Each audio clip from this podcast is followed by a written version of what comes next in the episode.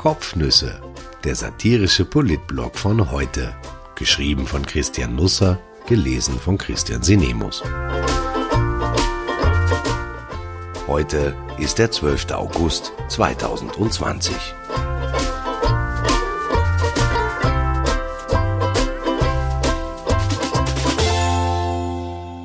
Fang das Licht. Viel zu spät natürlich. Eine Nachschau auf die Sommergespräche mit Werner Kogler. Das ganze Leben ist ein Kompromiss. Ich muss gestehen, ich bin vergesslich. Ziemlich sogar. Menschen, Begebenheiten, Termine, Daten, ich vergesse alles gleich gern. Sollten wir uns kennen und uns bei Zeiten einmal auf der Straße begegnen, wundern Sie sich bitte nicht, dass ich Ihnen nicht gleich so wild um den Hals falle, als hätten Sie mich vor ein paar Wochen aus dem Wörthersee gezogen. Ich ersuche mir, das nicht als grobe Unhöflichkeit auszulegen, ich weiß es einfach nicht besser. Ich schreibe mir wichtige Termine in einen 30 Jahre alten Filofax und klebe mir Post-its an Orte, an denen ich häufig vorbeikomme. Wenn ich außer Haus gehe, weiß ich, dass ich fünf wichtige Gegenstände mithaben muss. Ich sage sie mir vor. Ich habe natürlich ein Handy, aber mir ist technisch alles überlegen, was über ein Blatt Papier hinausgeht.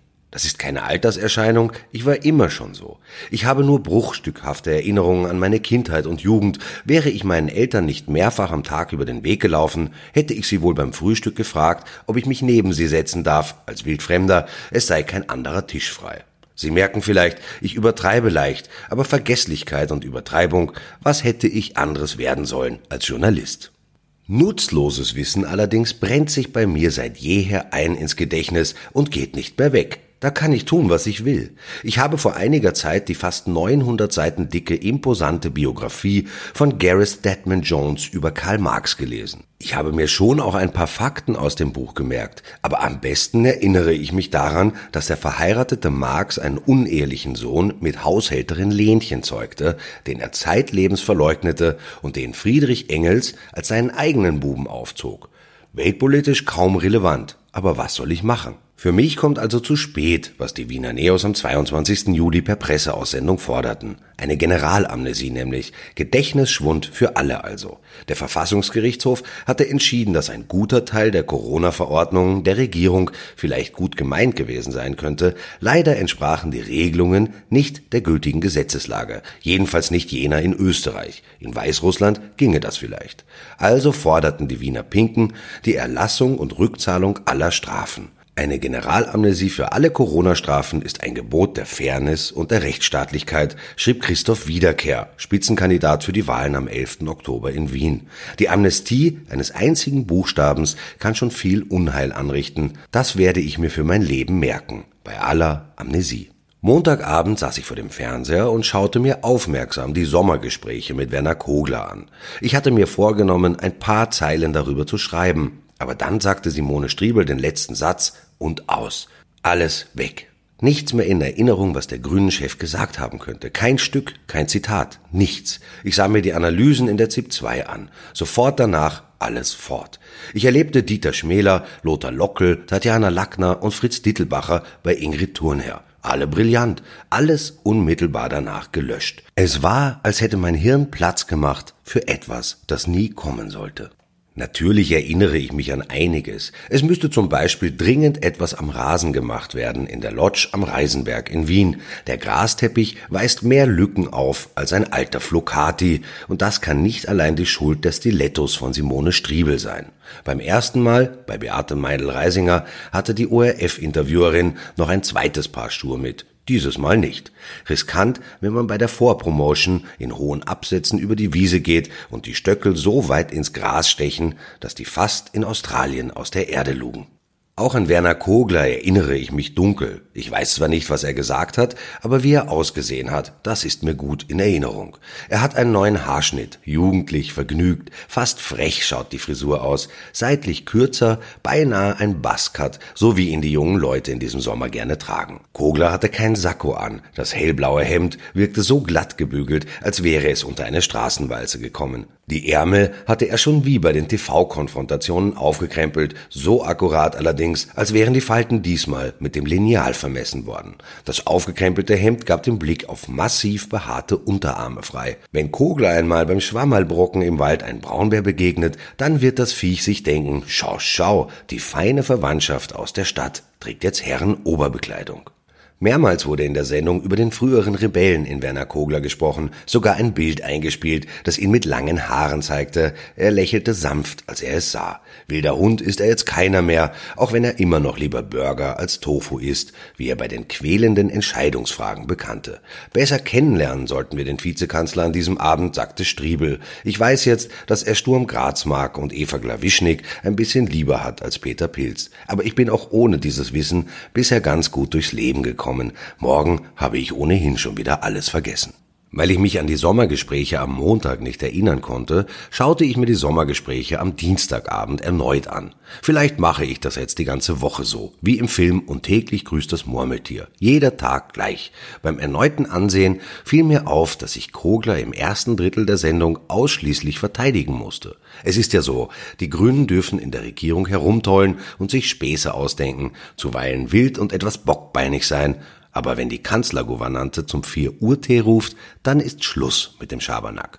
Das hätten viele Grünwähler überraschenderweise nicht erwartet. Sie dachten, die Grünen würden ins Kanzleramt stürmen, den Strom abdrehen, die Piratenfahne hissen, Sebastian Kurz auf Karottendiät setzen, Straßen zu Erdäpfelackern machen, einen Nationalfeiertag für Fahrräder ausrufen, ein paar Flieger chartern, um Ausländer nach Österreich zu holen, auch solche, die gar nicht zu uns wollen. Es kam nicht ganz so, und deshalb musste Kogler viel erklären.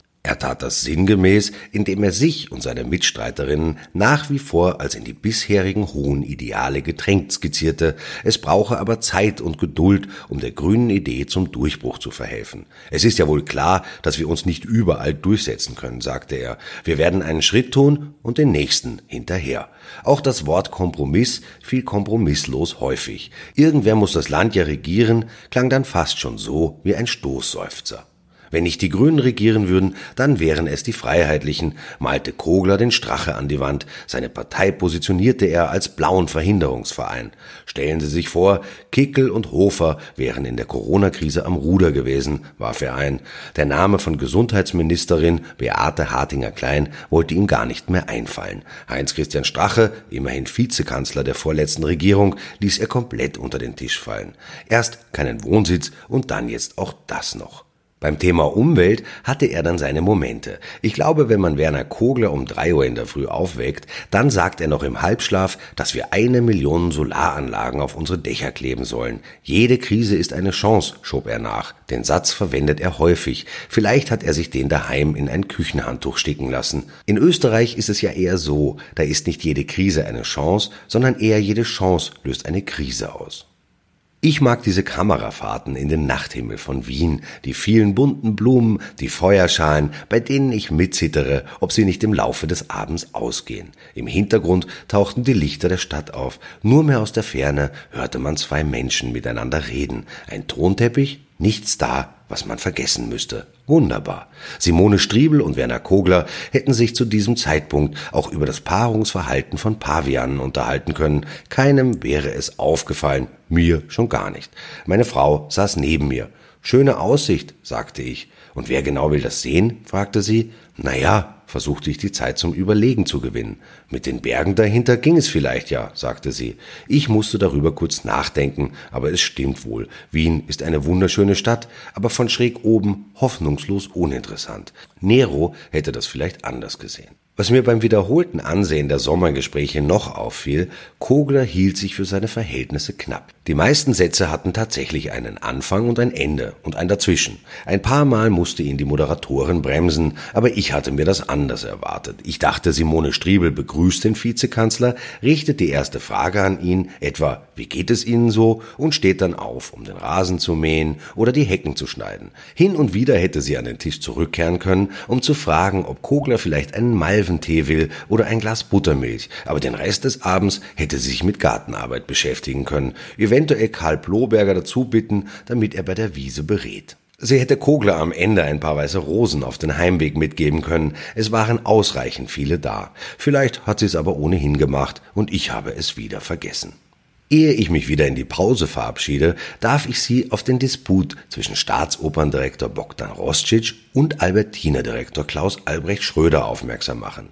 Wiens Kulturinstitutionen wurden die letzten Jahre eher mehr verwaltet als vorangetrieben. Jetzt scheint eine Generation am Ruder, die aus den Häusern herausdrängt und die sich artikulieren will, und das deutlich. Mich überrascht das nicht. Anfang der 90er Jahre leitete Bogdan Roscic wortgewaltig die TV-Redaktion im Kurier. Ich war zur selben Zeit ein kleines Licht im Lokalressort. Wenig später ermunterte er als Ö3-Chef fast den gesamten Altbestand an Mitarbeitern, doch besser einen neuen beruflichen Weg außerhalb des Hauses einzuschlagen, und er tat das in ähnlicher freundlicher Vehemenz wie Sebastian Kurz ein paar Jahre später bei Reinhold Mitterlehner. Im Kurier erschien am Sonntag ein Interview mit Schröder, in dem er den Theatern mehr oder weniger empfahl, durch die nächsten Jahre Corona-bedingt geschlossen zu halten. Wir werden die Zeit auch ohne das Lebensmittel Theater überleben, sagte er. Roscic nahm das wenig sportlich und antwortete in einem Gastkommentar ebenfalls im Kurier. Dass Corona bei vielen den Geist mehr gefährdet als den Körper, wurde in den vergangenen Monaten immer wieder eindrucksvoll dokumentiert, schrieb er, unterstellte Schröder Hybris, Ahnungslosigkeit und Perfidie und richtete ihm noch ein paar weitere Unfreundlichkeiten aus. Es kommt wieder Leben in die Wiener Kulturszene. Verbringen Sie weiter eine wunderbare Sommerzeit. Ich werde Sie jetzt ein paar Tage nicht davon abhalten. In meine Sammlung schöner Worte aus Österreich wurde gestern Finanzmarktaufsichtsbehördengesetz aufgenommen. Fast so schön wie indirekt Einleiterkataster, von dem ich jüngst las, aber eben nur fast. Bis bald einmal.